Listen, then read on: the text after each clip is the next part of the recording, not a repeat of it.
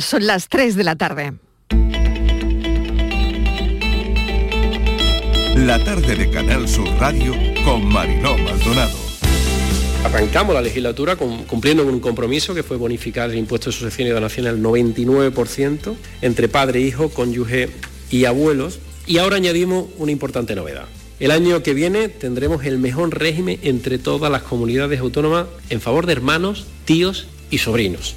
De manera que vamos ampliando definitivamente para que ese injusto impuesto deje de ser una pesada carga al trabajo, al esfuerzo y al compromiso de toda una vida en términos de patrimonio. Andalucía, en, este, en esta cuestión del impuesto de sucesión y donación entre sobrinos, hermanos y tíos, es el que tiene ese impuesto más bajo de todas las comunidades autónomas de España. Y seguiremos bajando estos impuestos. Porque se ha demostrado que bajando impuestos evidentemente se recauda más, la gente gasta más y por tanto la administración puede recaudar más. Por tanto, hacer una mini reforma fiscal de la señorita Pepi, si me lo permite, solamente para agradar a una parte de su electorado, a una parte de su electorado con mayor nivel de recursos económicos, me parece sencillamente querer parecer lo que no es. Hay mucho de fuego de artificio en esa pequeña reforma.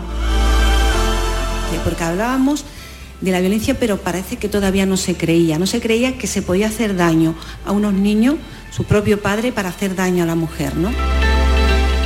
Año tras año sigue ocurriendo este, este, este, este tema, ¿no? De, los incrementos de producción, sin embargo, las sandijuelas de las cadenas agroalimentarias siguen vendiendo a los mismos precios al, al consumidor y sin embargo a nosotros nos siguen pagando a miseria los productos por debajo de los costes de producción y sobre eso pues no hay nadie que ponga remedio.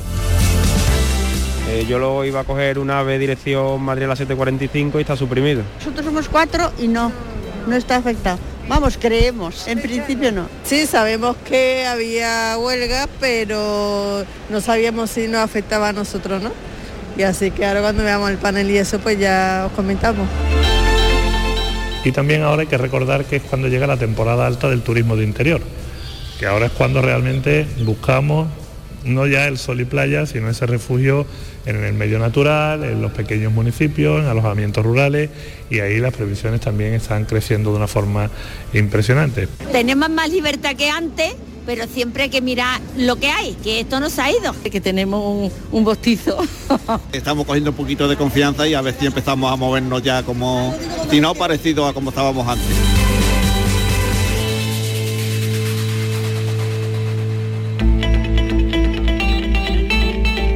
La tarde de Canal Sur Radio con Mariló Maldonado.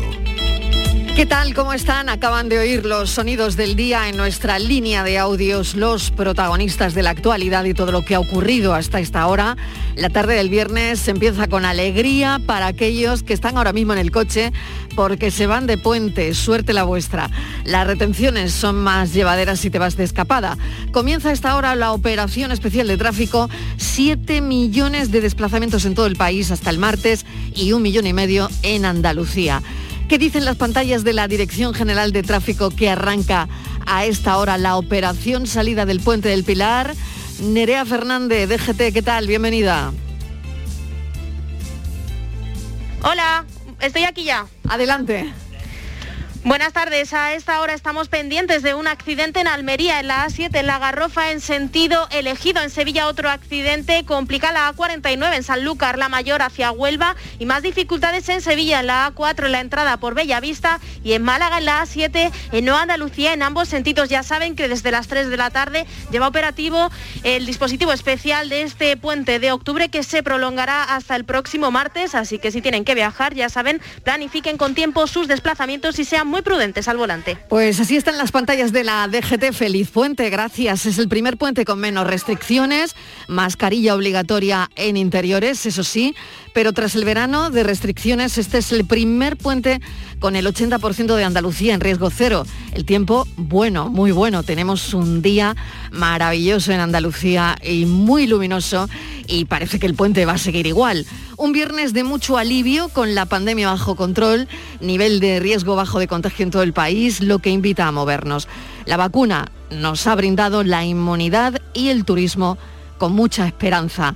Los portales de viaje recuperan reservas La verdad es que llevamos tantos meses contándoles malas noticias que este puente la verdad es que nos da un subidón, nos da un respiro. La nueva normalidad se extiende por Andalucía, así que gran puente con menos restricciones.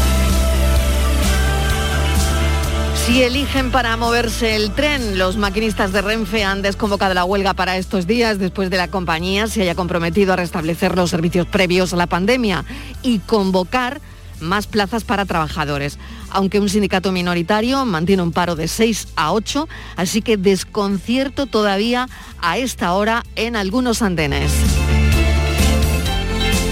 Hoy en la calle los agricultores entienden que no se han respetado las reglas del juego sobre los, costes de producción, paro agrario hoy y también movilizaciones como han oído en nuestra línea de audios. La luz ha bajado, pero dentro de esos precios por las nubes.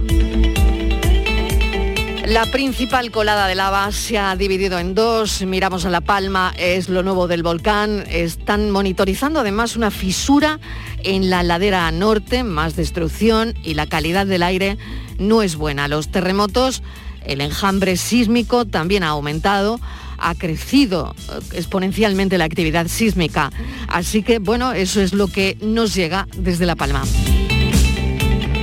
Andalucía bajará el tipo máximo de impuestos a las herencias entre hermanos del 70 al 45%, lo subrayó este jueves, lo han oído también en nuestra línea de audios el presidente de la Junta, Juanma Moreno, en relación al impuesto de sucesiones y donaciones que Andalucía contará el año que viene con el mejor régimen entre todas las comunidades autónomas en favor de hermanos, tíos y sobrinos. Eso es lo que ha dicho el presidente, que hasta ahora podrían llegar a pagar un tipo del 70% y que a partir del año que viene pagarán como máximo un 45%. Lo comentamos con nuestro asesor fiscal, Rubén Candela, en este primer tramo. Reconocer el buen periodismo en tiempos convulsos y reconocer a periodistas que llevan décadas luchando por la libertad de expresión. La periodista filipina María Reza y el periodista ruso Dmitry Muratov han sido galardonados con el Nobel de la Paz 2021, coganadores este año por valentía y esfuerzos para proteger la libertad de expresión, que es una condición indispensable, como saben, para la democracia, en Filipinas, en Rusia y en cualquier parte del mundo. Sus actitudes son muy críticas contra el poder. De hecho, el Kremlin ya ha felicitado al periodista ruso. No sabemos si es solo de cara a la garería, pero bueno, seguramente. Estos periodistas representan a todos los periodistas que defienden esa misma idea de periodismo en un mundo en el que la democracia y la libertad de prensa se enfrentan a condiciones cada vez más difíciles. Bienvenidos a la tarde.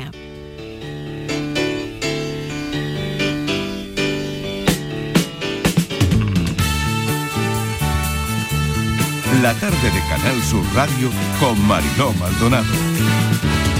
Para la libertad, sangro, lucho, vivo para la libertad.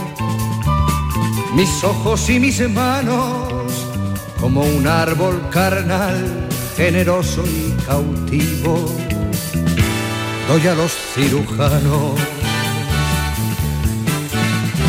para la libertad. Siento más corazones que arenas en mi pecho. Dan espuma mis venas y entro en los hospitales y entro en los algodones como en las azucenas porque donde unas cuencas vacías amanezcan, ella pondrá dos piedras de futura mirada y hará que nuevos brazos y nuevas piernas crezcan en la cadeneta alada.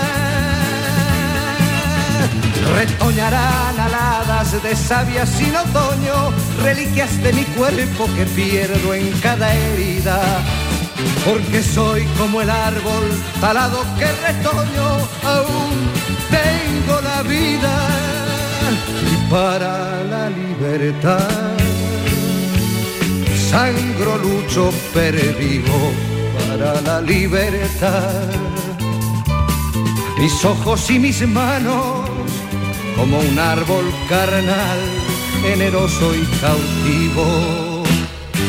Doy a los cirujanos porque donde unas cuencas vacías amanezcan, ella pondrá dos piedras de futura mirada y hará que nuevos brazos y nuevas piernas crezcan en la carne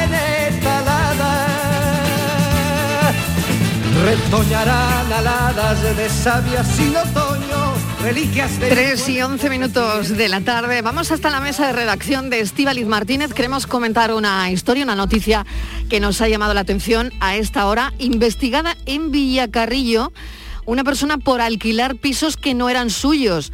Se trata de una joven de 28 años a la que la Guardia Civil de Jaén está investigando por siete posibles delitos de estafa. Estíbaliz Martínez, ¿qué tal? Bienvenida. Hola Marilo, ¿qué tal? Buenas tardes. Pues sí, ojo porque tenemos nueva estafa. Eh, en este caso, esta eh, mujer de 28 años está siendo investigada pero eh, cuidado porque puede ser una estafa que esté circulando por internet. Como tú decías, Mariló, esta, esta, mujer accedía a una conocida página de, de internet para ofertar unos pisos de alquiler que no eran suyos. ¿Cómo lo hacía? Bueno, pues en esta página de internet ella primero buscaba anuncios de personas que estuvieran interesados en alquilar un piso en diferentes provincias de, Andalucía. En especial le llamaba la atención y se fijaba en los estudiantes. Se ponía en contacto con ellos y les decía que ella tenía eh, un supuesto piso eh, en alquiler que era de su propiedad. ¿Cómo lo hacía? Decía que le iba a mandar fotos del piso, eran fotos de anuncios reales de internet que ella había ido copiando de esas páginas que alquilan pisos en internet y les decía a las víctimas que bueno, que tenían que hacer 200 euros mensuales, que era el alquiler, y tenían que dejarle eh, en una cuenta, pues mm, primero una, el primer mes de alquiler, 200 euros, y otros 200 en concepto de fianza, es decir, 400 euros.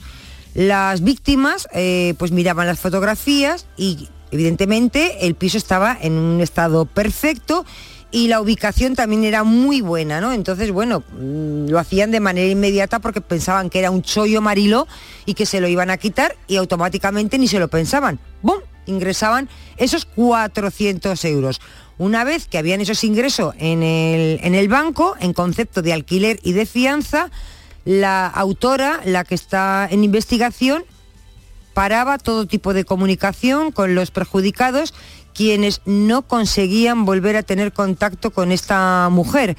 Y era entonces cuando se daban cuenta de que habían sido víctimas de una estafa. Bueno, pues esta supuesta estafadora está siendo investigada, como dices, por la Guardia Civil y le consta, Mariló, 39 antecedentes previos por la comisión de este mismo tipo de delitos. De delitos. Hemos hecho las cuentas. Si le costan 39 antecedentes, que se sepa, a 400 euros, esto es como en un 2-3, pues la mujer ha timado y se ha embolsado la cantidad de 15.600 euros. Fíjate. Pues cuidado y ojo con todo esto porque, bueno, pues ahí está, esto está fuera. Vamos a seguir con otras historias. Hoy además se cumplen 10 años de uno de los crímenes que convencionó durante meses a, a este país, que aún lo sigue haciendo el día que José Bretón denunció a las autoridades que había perdido en un parque de Córdoba a sus dos hijos Ruth y José, de 6 y 2 años, pero ya saben que el mensaje ocultaba una realidad que supimos después, una realidad terrible, que los dos niños estaban ya muertos. Estivaliz, hoy se cumplen 10 años, es uno de los crímenes que ha conmocionado, conmocionado desde luego a este país y entonces no sabíamos nada, o al menos no se hablaba de la violencia vicaria, ¿no? No, Marilo, fíjate, una década ha transcurrido y aún hoy nos estremecemos al escuchar el nombre de José Bretón. El parricida, este hombre de Córdoba que acabas de decir, asesinó a sus dos hijos para vengarse de su exmujer, Ruth Ortiz, que le había dicho que quería romper la relación. Fíjate, fue un caso que nos tuvo eh, con el corazón palpitando y a todo el país, ¿no? Porque el caso no se resolvía, Mariló. Quizá podía haberse resuelto en horas, pero falló algo y no se, no se resolvía, ¿no? Había, hubo intensas búsquedas de los niños, no aparecían, hubo muchos especialistas investigando y no se le veía ninguna salida a todas las hipótesis que se iban planteando. Pasaron yo creo como 10 meses hasta que el caso daría por fin, por casualidad, el giro que permitiría cerrarlo. Eh, ¿Cuándo fue? Bueno, pues después de que los rastreos que se habían centrado en la parcela, pese a esos informes de que se habían hallado unos huesos y tal, pero bueno, seguían, ¿no? Si eran huesos de animales, todos nos acordamos, de pollos. Bueno, los agentes estaban, que estaban investigando estaban convencidos de que los cuerpos de los pequeños tenían que estar en la finca. Eso sí, sabían que tenían que estar allí y no cejaron en su empeño para localizarlos y utilizaron todos los medios y unidades disponibles. Pero entonces, pasados esos meses, entró en escena en todo este proceso de búsqueda eh, médico forense, especialista en antropología, Francisco Echeverría, quien en ese momento, Mariló, nada más llegar, eh, dijo una frase que dijo, ese hombre ha hecho un horno ahí. Lo que estáis buscando está delante de vosotros aquí hay mucho tomate, sentenció Echevarría. Y Mariló, efectivamente, eh, lo que estaba viendo eh, este médico forense era que había asesinado a sus hijos. Él ya no sabía si era para hacer daño a su mujer o no, ¿no? Lo que tú decías, lo que sí sabemos hoy, diez años después, es que fue violencia vicaria, pero entonces nada se sabía de estos. Diez años después, Mariló, eh, Ruth Ortiz, la madre de estos pequeños, lamenta todavía hoy la falta de apoyo y de ayudas que sufren las mujeres y víctimas de violencia vicaria. ¿Qué pasa con Bretón? Bretón cumple condena. Desde el 2016 está en la prisión de máxima seguridad de Herrera de la Mancha, está en Ciudad Real. Es la cuarta cárcel en la que ha estado recluido después de ha pasado por Córdoba, por Villena, en Alicante y por Jaén II. Y a pesar de que Bretón fue condenado a 40 años de prisión, 20 por cada asesinato, solo va a cumplir 25 entre rejas, ya que entonces Marilo tampoco estaba la prisión permanente revisable. Era solamente estaba ahí en la idea de, pues, pues en la política, ¿no? Pero todavía no existía. Así que eh, cumplirá 25 eh, años. Lo que podemos decir es que sin la intervención y los hallazgos de Echevarría, seguramente o posiblemente Marilo hoy Bretón estaría libre. Desde el asesinato de los pequeños Ruth y José hasta el de las hermanas Ana y Olivia en Tenerife, eh, la pasada primavera, el de Leo en un hotel de Barcelona este agosto a manos de su padre para vengarse de su madre, ¿no? La violencia vicaria se ha hecho visible, desgraciadamente, a los ojos de la sociedad, pero es verdad que este fue uno de los primeros casos que, eh, del que más hablamos aquí en nuestro país y por supuesto en Córdoba y por supuesto en Andalucía. ¿no? La pregunta sería cómo se juzgaría hoy, diez años después, el caso Bretón, porque claro, aquí confluirían dos especialidades. Por un lado, la de asesinato en un juicio conjurado que prevalecería y por otro lado, si podría concurrir también la perspectiva de, violencia de género. ¿no? Ya sabemos que Bretón cumple actualmente condena de 40 años por dar muerte a sus dos hijos eh, en la cárcel de Herrera de la Mancha, en un taller de reinserción, ha confesado que lo hizo, algo que no había admitido nunca en la investigación ni en el juicio. Pero en ese taller de reinserción dijo, estoy aquí por haber asesinado a mis hijos, a mi José y a mi Ruth. Estuve 15 días planeándolo todo porque quería hacerle daño a ella.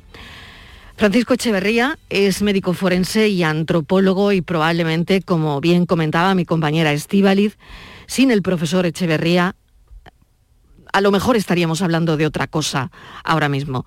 Profesor, bienvenido, gracias por atender nuestra llamada. Hola, buenas tardes. Bueno, le agradezco enormemente que nos atienda porque, eh, claro, ¿cómo se juzgaría hoy, diez años después, un caso de este tipo? Bueno, no sé, la, dimensión jurídica eh, casi la desconozco, ¿no? Pero yo lo que creo es que no hubiera ocurrido lo que ocurrió. Eso significa que aquel equívoco que llevó a un retraso en la investigación, en un tema que se podía haber resuelto pues, en 24 o 48 horas, creo que hoy difícilmente se volvería a repetir.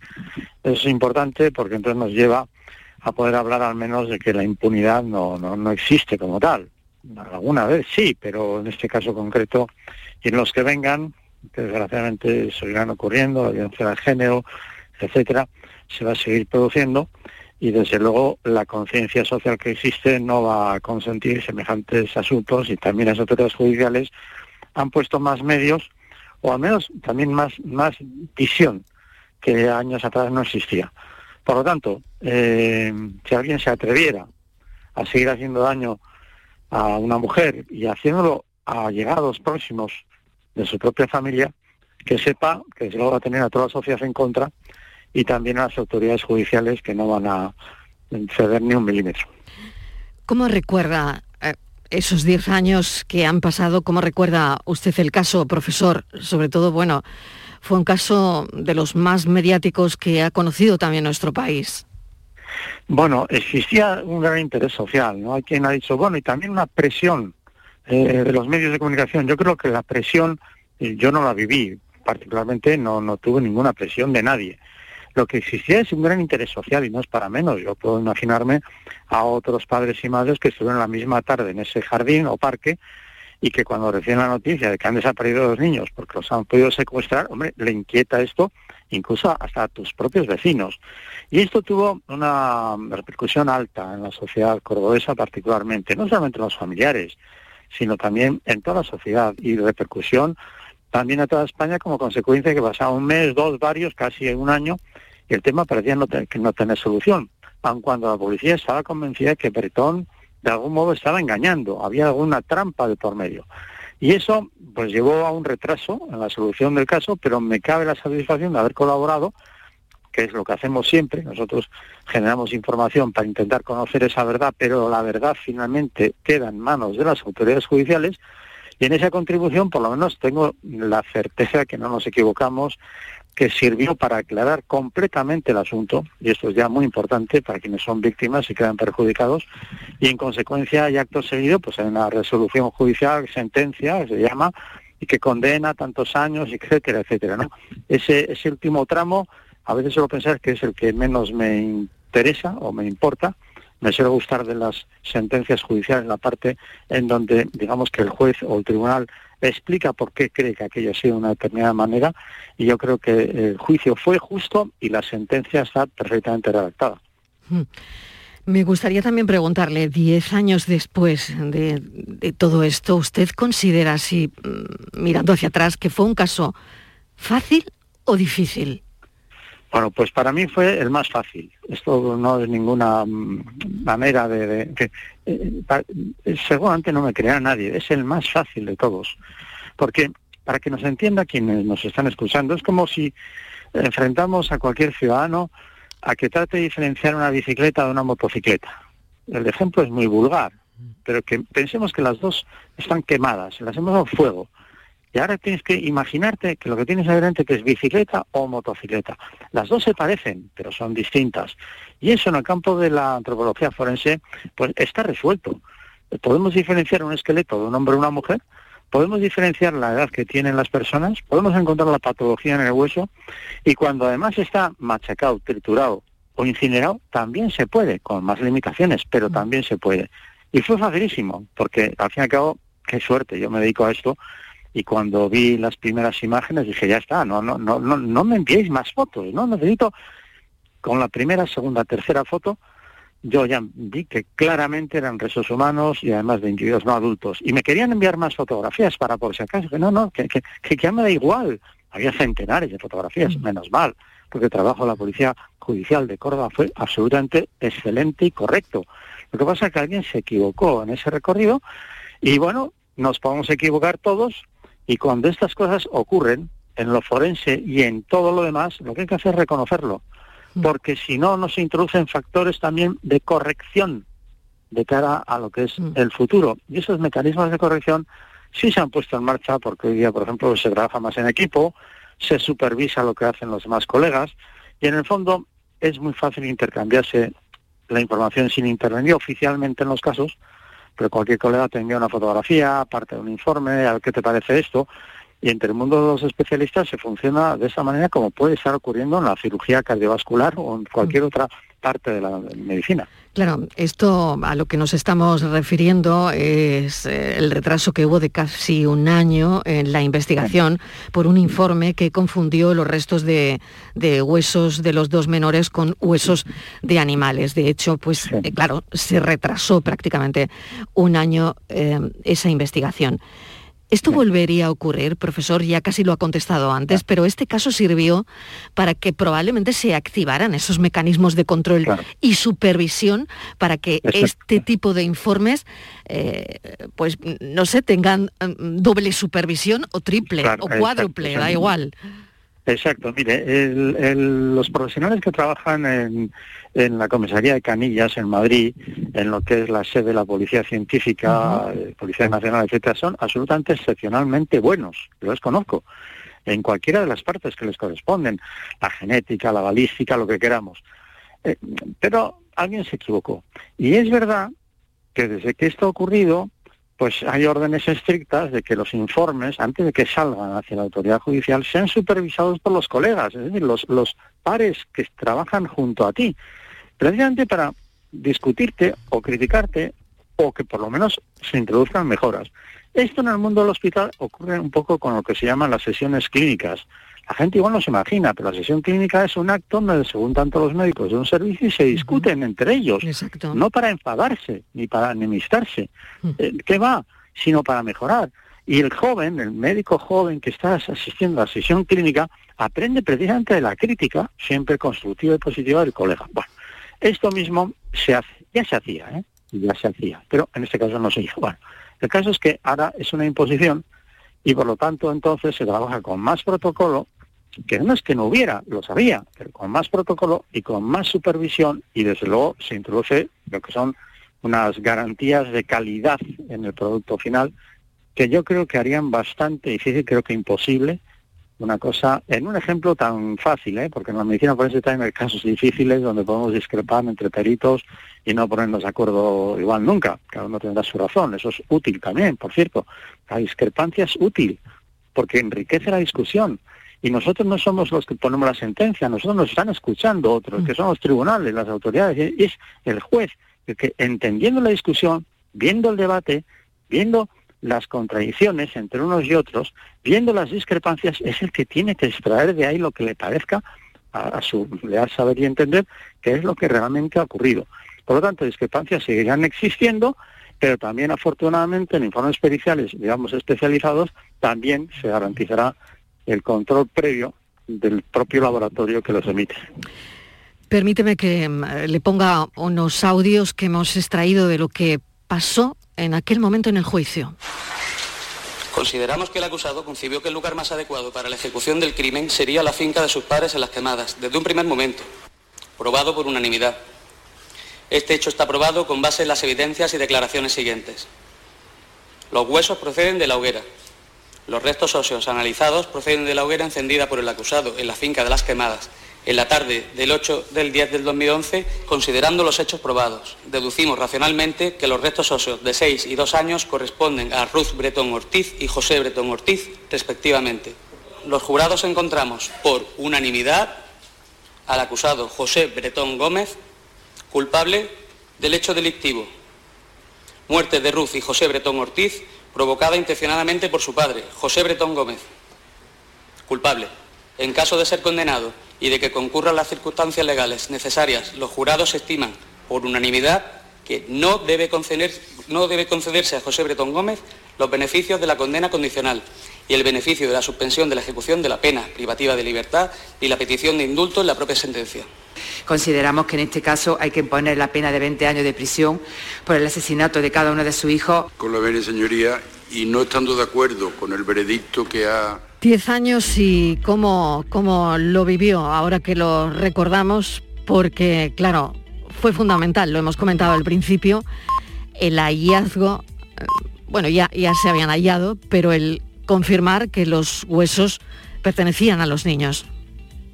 Bueno, es verdad también, para que se nos entienda todo el mundo, que en el ámbito forense, una cosa es describir un objeto y otra cosa es interpretarlo. ¿no? A veces en la interpretación incluso podemos tener eh, espacios de discrepancia, pero en la descripción no puede haber error. O sea, si uno está viendo un objeto que, como digo yo, pues es un tenedor, y otro ve lo mismo, no puede decir que sea un cuchillo o una cuchara.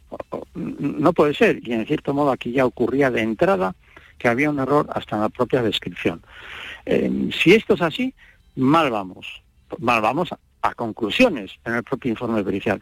Y entonces, bueno, pues mm, se produjo, afortunadamente se pudo corregir, hubo una visión crítica, pero, pero también absolutamente pertinente por parte de la policía, que a mí me, me trató muy bien. Fíjense que yo quizá parecía que quería molestar a alguien, no, no, no, se manejó esto de manera correcta por parte de las autoridades, se representará un disgusto también para el equipo y etcétera, pero en el fondo se esclarecía completamente. Y es curioso porque las demás piezas del puzzle, la policía ya las y el juez, ¿eh? la autoridad judicial y la fiscalía, ya las tenían obtenidas. Una vez de que una de las piezas que, en la que yo intervine, digamos, es esa parte del problema. Cuando cambiamos la pieza, la pusimos en su sitio, las demás encajaban todas. Y las demás no son fruto de mí, las demás son frutos de otros profesionales que trabajaron, yo creo que muy correctamente. Por lo tanto, pues así fue esta historia, que pasa un poco a los anales de la ciencia forense en España, hmm. pero no significa que aquí tenga nadie más mérito que otro. como digo siempre, si aquella tarde-noche la policía de Córdoba no acompaña al señor Verdón a la finca, pues este asunto no se hubiera esclarecido nunca porque la intención de Bretón, no tengo ni la menor duda, hubiera sido desprenderse de todas las cenizas. Lo que pasa es que no lo pudo hacer en el final de la tarde porque todavía estaba aquello muy caliente. Pero si le dejan seis horas o una noche entera, a la mañana siguiente allí no queda ni un rastro. Y este asunto todavía hoy se estaría buscando, es curioso. Se estaría invirtiendo recursos humanos, económicos y técnicos y de todo buscando a los niños, porque el tema hubiera quedado sin, resolver. Y esa madre, además, ¿no? Ruth Ortiz, además que todos tenemos en, mente, ¿no? Em, Voy a incorporar a la conversación a Estivaliz. Eh, no sé si tienes alguna cuestión más. Hola, eh, buenas tardes, eh, señor Echeverría. Sí, precisamente le quería preguntar, hablaban de Ruth Ortiz, le quería preguntar si has seguido manteniendo contacto con ella durante este tiempo, durante el tiempo, el proceso de investigación sí tuvieron bastante contacto, creo que fue bastante cordial, tiene, bueno, pues dentro de cómo estaba ella, claro, una madre destrozada, ¿no? Pero no sé si ha mantenido, em, no sé, el contacto con ella y saber simplemente cómo está. Ya. No, mire, pues últimamente no, no sé nada de ella, una vez me ha llamado precisamente para hablarme de otros casos que se han producido, que sin duda ella le han llegado pues por proximidad, etcétera por esas circunstancias hemos tenido algún tipo de relación. Em, yo, de todos modos, voy un poco al principio, tengo que decir que supongo que se quedó muy desconcertada con eso de que una persona al otro lado de la península pueda empezar a decir cosas distintas. Eh, con todo, me siento suficientemente recompensado por la forma en como luego, cuando nos conocimos, me abrazó, me trató ella rodeada de sus familiares más inmediatos, en un ambiente absolutamente privado, pero con una carga humana que es extraordinaria. Esto no se puede, yo creo, no, no sé explicarlo ¿eh? con palabras. Mm. Eh, ese momento de emoción de la madre que me conoce a mí, que es una persona ordinaria, que cree que he salvado una situación, que quedaba todavía pendiente del juicio, etcétera, en fin. Pero cuando ella ve la solución al asunto, y así de simple o de clara, pues es muy importante porque si no se esclarece, si no se obtiene la verdad, eso dura, se cronifica, bueno, total, que fue muy emocionante entonces, me lo agradeció mm, más veces en el tiempo posterior, por supuesto también cuando se celebró el juicio, y para mí es suficiente. Nosotros somos unos colaboradores de la Administración de Justicia, todo el mundo tiene que hacerlo, además, por cierto, y cada uno de su profesión o dimensión. Eh, por lo tanto, no necesito ni más mérito ni más reconocimiento. Doctor Echeverría, le agradecemos enormemente que haya estado con nosotros en la tarde de Canal Sur Radio. Gracias con letras mayúsculas y bueno, la importancia de este caso casi que no hay que ni que volverlo a mencionar porque es importante en, todos los sentidos, además de lo que ya nos ha contado, ¿no? que, que se aprendió de él y sobre todo lo incomprensible de la violencia vicaria, ¿no? que es tremendo, ¿no? Y que al contrario de lo que se pueda pensar, eh, pensar, ¿no? Los hombres que ejercen esta violencia vicaria contra las mujeres no tienen ningún trastorno mental. Exactamente, exactamente. Eso es otra, otro aspecto, pero también es un sujeto completamente normal que sabía perfectamente lo que quería hacer, sabía cómo hacerlo, estuvo a punto de salirle bien incluso todo este, este tema y no es un enfermo mental. Los enfermos mentales no hacen estas cosas. Mil gracias, doctor Echeverría, médico forense antropólogo. Gracias, un saludo. Saludos.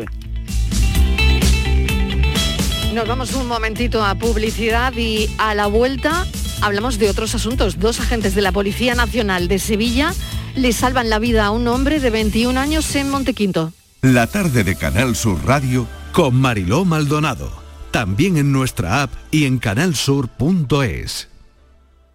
Aquadeus, ahora más cerca de ti, procedente del manantial Sierra Nevada, un agua excepcional en sabor, de mineralización débil que nace en tu región. Aquadeus Sierra Nevada es ideal para hidratar a toda la familia y no olvides tirar tu botella al contenedor amarillo. Aquadeus, fuente de vida, ahora también en Andalucía.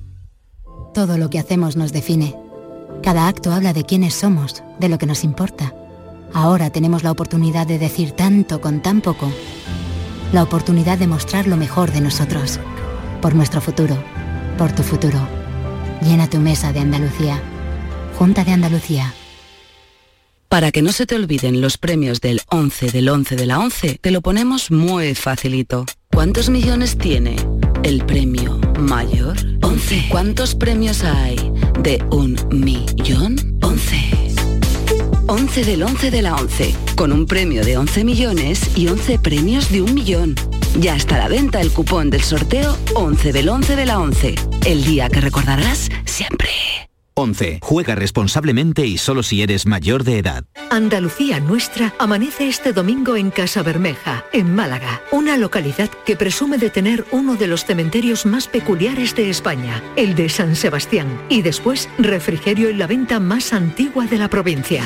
De Málaga a Alcarecejos, en el Valle de los Pedroches cordobés, donde cada cuatro años los vecinos representan los coloquios de la infancia de Jesús. Además de conocerlos, visitaremos el Museo de la Matanza y el Centro Termal. Andalucía Nuestra. Este domingo desde las 7 de la mañana en Canal Sur Radio y de 4 a 5 de la tarde en RAI con Inmaculada González. Y siempre que quieras en la radio a la carta. Quédate en Canal Sur Radio, la radio de Andalucía.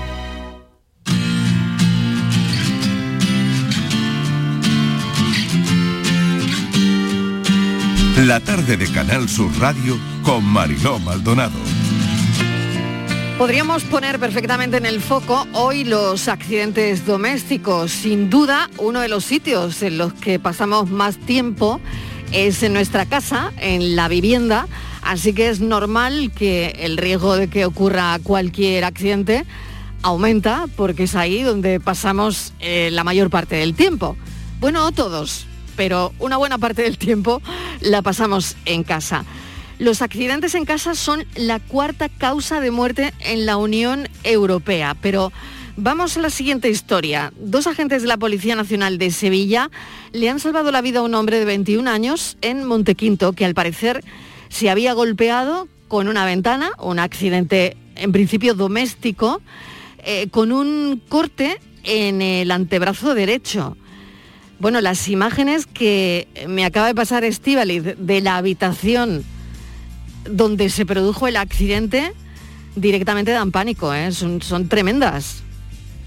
Sí, Marilo, son terribles. Es, una, es un cuarto de baño pequeño y parece mentira que una persona que ha tenido un accidente doméstico, ahora vamos a ver qué tipo de accidente era, a ver si lo podemos conocer, eh, haya podido mm, perder tantísima sangre. Además, un chico joven de 21 años ha ocurrido en Montequinto, en Sevilla, fue el pasado 25 de septiembre y hay que decir, eh, ahora vamos a conocer el caso, pero hay que decir que gracias a la intervención de agentes de la Policía Nacional de Sevilla, Mariló, que fueron muy rápidos, eso lo dicen los vecinos, han conseguido, bueno, pues eh, eh, llamaron al servicio de emergencia y consiguieron mantener con vida a este joven. Así que mm, la labor una vez más, pues agradecerles a la Policía Nacional su buena labor.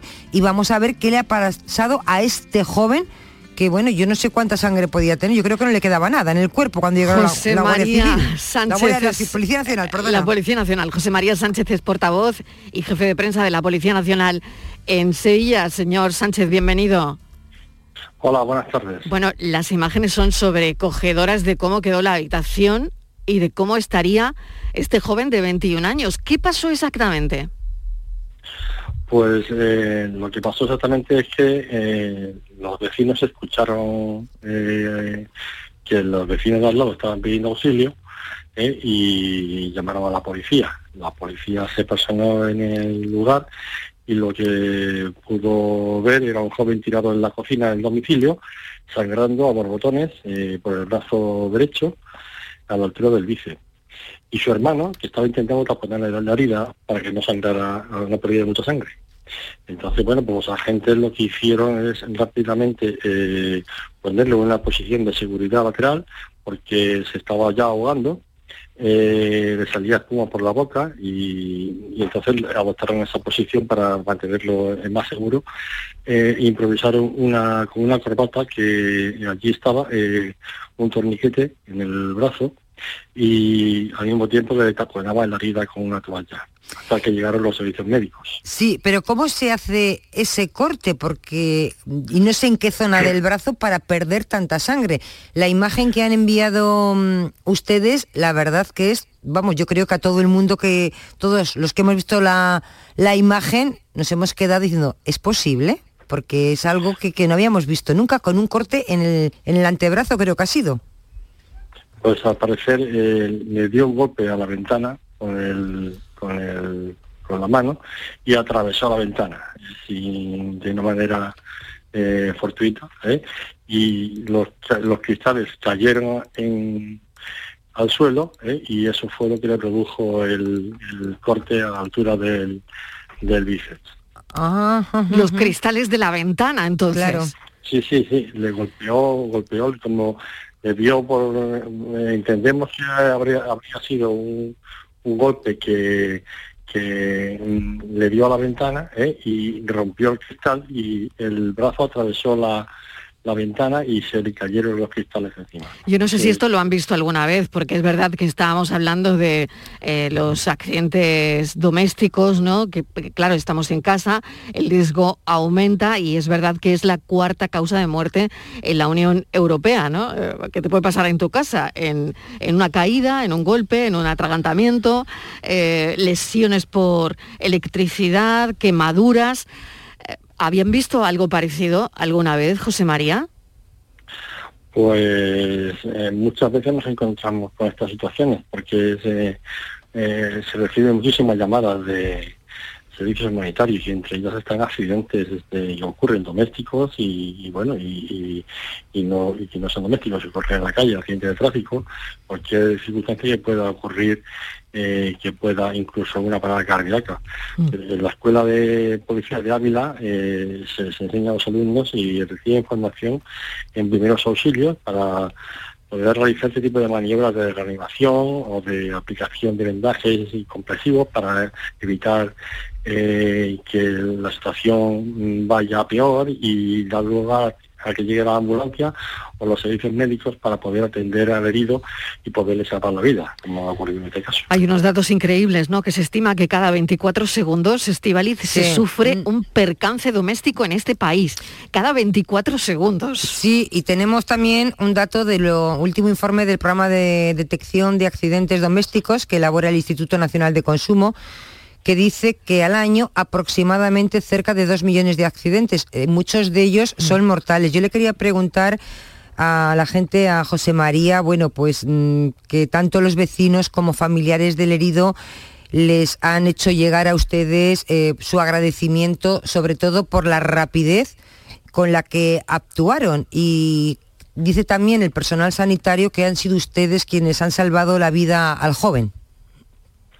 Pues así, así es. Afortunadamente los agentes pudieron llegar eh, en el menor tiempo posible al lugar y tampoco sabían eh, realmente qué es lo que había pasado, pero bueno, eh, gracias a Dios, eh, la rapidez eh, de, la actuación de los agentes ha podido evitar que esta persona falleciera, porque nos consta que nos han comentado que había perdido más de tres litros de sangre en, la casa. que se dice pronto, ¿eh? Que se dice pronto, tres, litros de sangre y desde luego con las imágenes que nos han mandado, mm, bueno, pues tremenda la habitación, ¿no?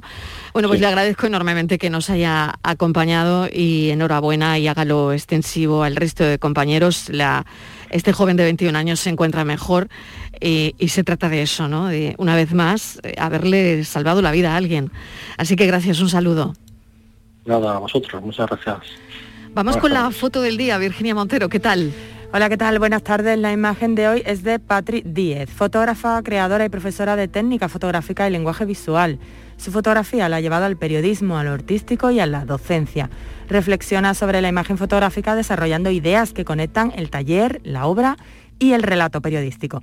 Actualmente se encuentra trabajando en su tesis doctoral sobre el fuera de campo de la imagen Podemos encontrarla en el diario El Independiente de Granada, en la Escuela Faro de Fotografía y en el Caleidoscopio Fotográfico. Y aprovechamos, Marilo, que hoy tenemos a Patri Diez para recordar que su exposición Fotografía Ensayo, una exposición sobre la fotografía fuera, que incluye algunas de las colaboraciones con este programa, sigue abierta en el campus universitario de la Asunción, en Jerez de la Frontera, dentro del Festival Nacional de Fotografía Fotogenia.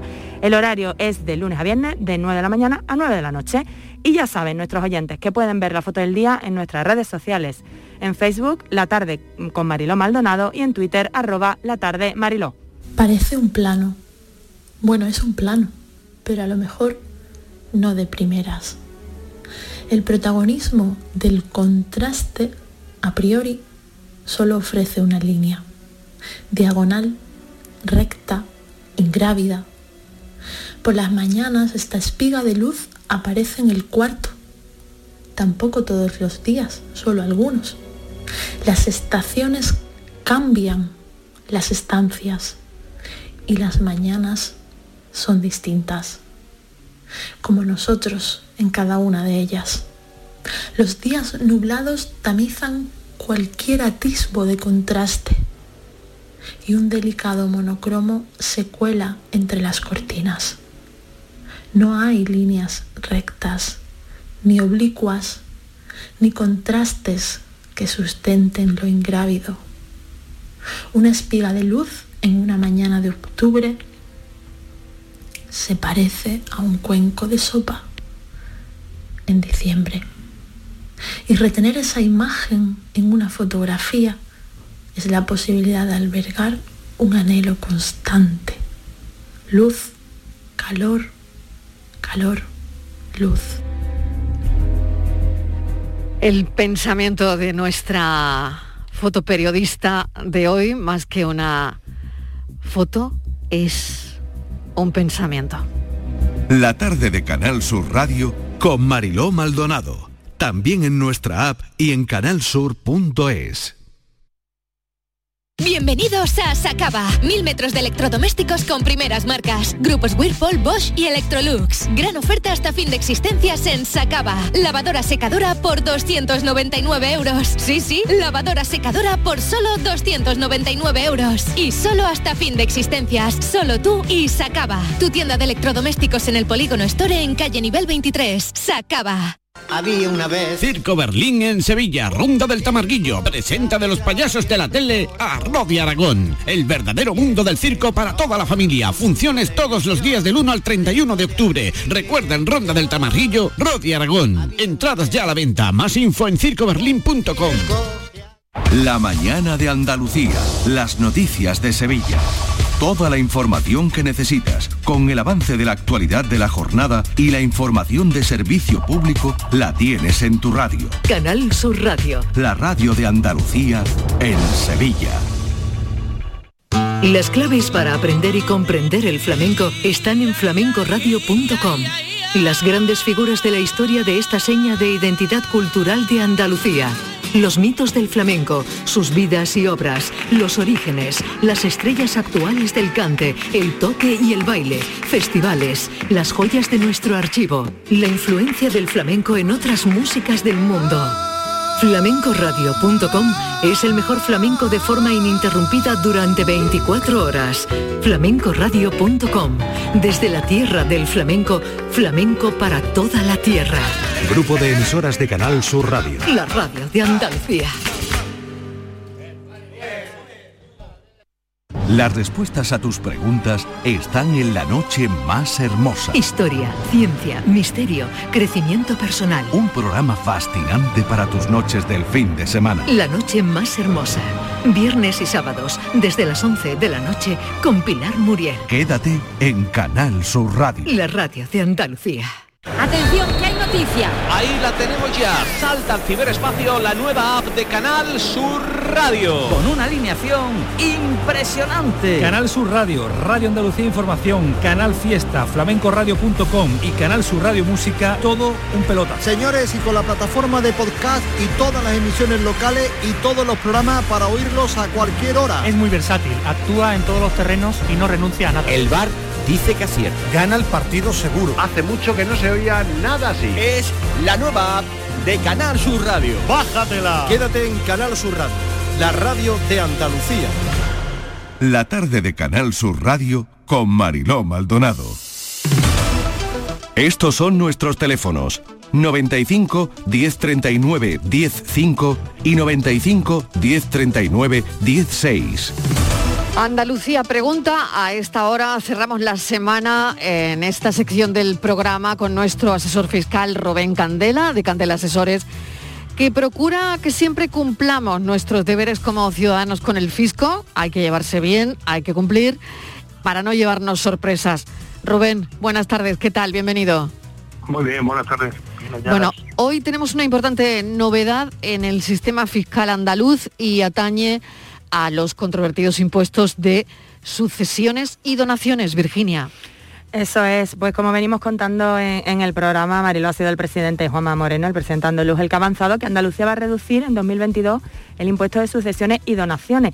Ya en 2019 bonificó el tributo al 99% entre padres e hijos, cónyuges y abuelos.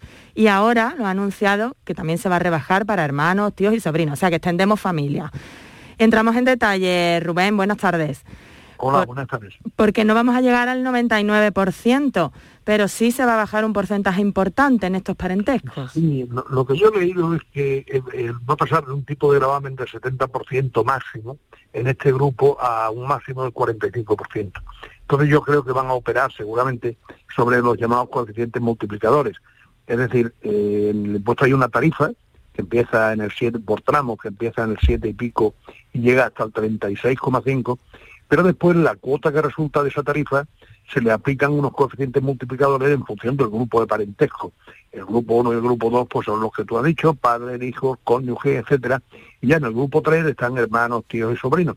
Pues esos coeficientes multiplicadores son los que me imagino que reducirán, o bien, eh, no sé, meterán una reducción en la base imponible, no sé qué técnicas seguirán, pero como podéis imaginar, a mí me alegra esto porque yo siempre me he manifestado muy contrario a este impuesto, ¿no?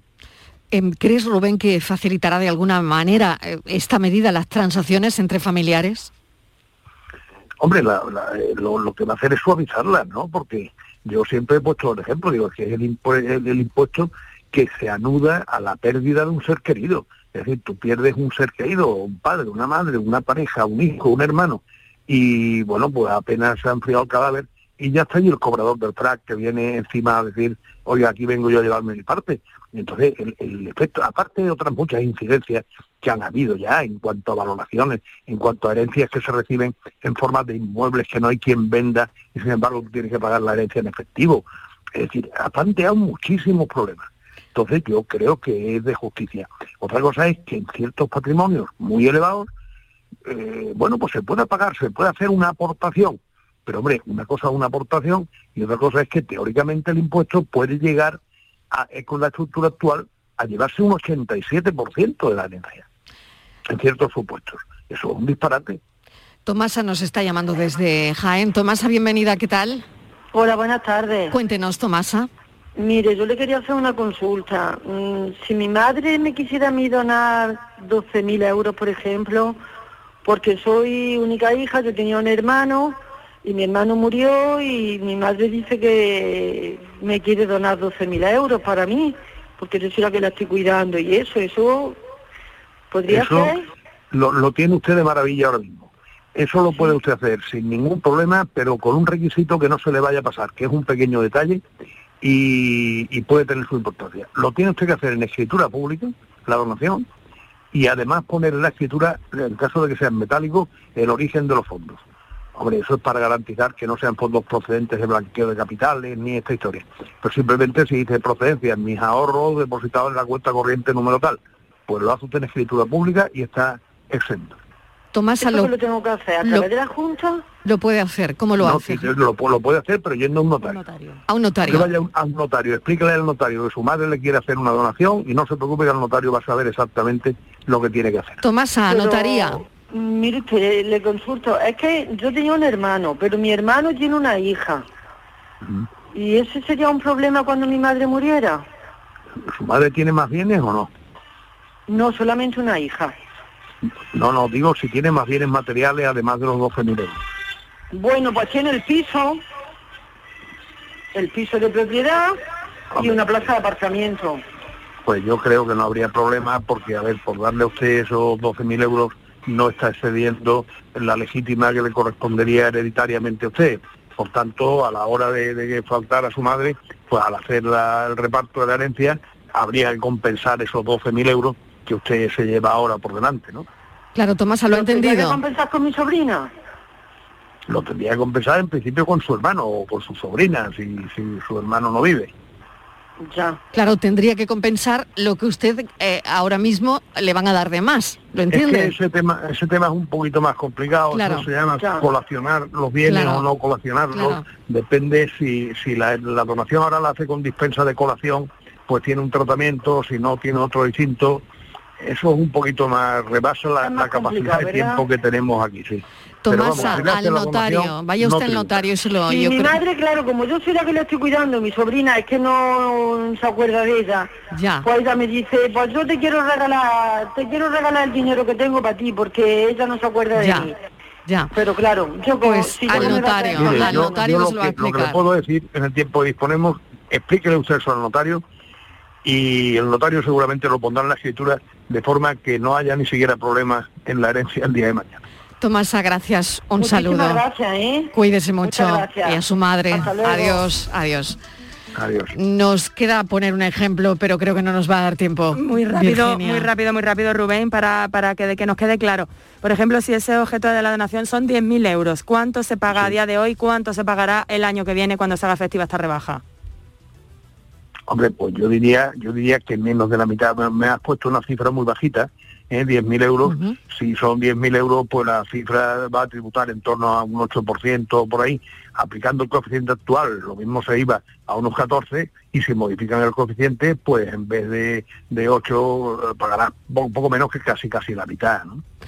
Rubén, muchísimas gracias. Nos hemos quedado sin tiempo y la semana que viene más. Buen fin Pues de si semana. continuamos. ¿Te vas de puente, Rubén?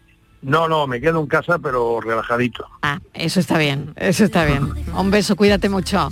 Igualmente. Rubén Candela de. Candela Asesores, que bueno, siempre los viernes cerramos la semana de este Andalucía Pregunta con nuestro asesor fiscal, ¿no? Además, como Rubén lo cuenta muy bien, Perfectamente. nos enteramos muy Pues bien. Virginia, hasta ahora. Hasta ahora. pero siempre es lo mismo. Y es que se abrirían en cualquier luna llena. Sin dudarlo yo me iría contigo. No sé qué decirte,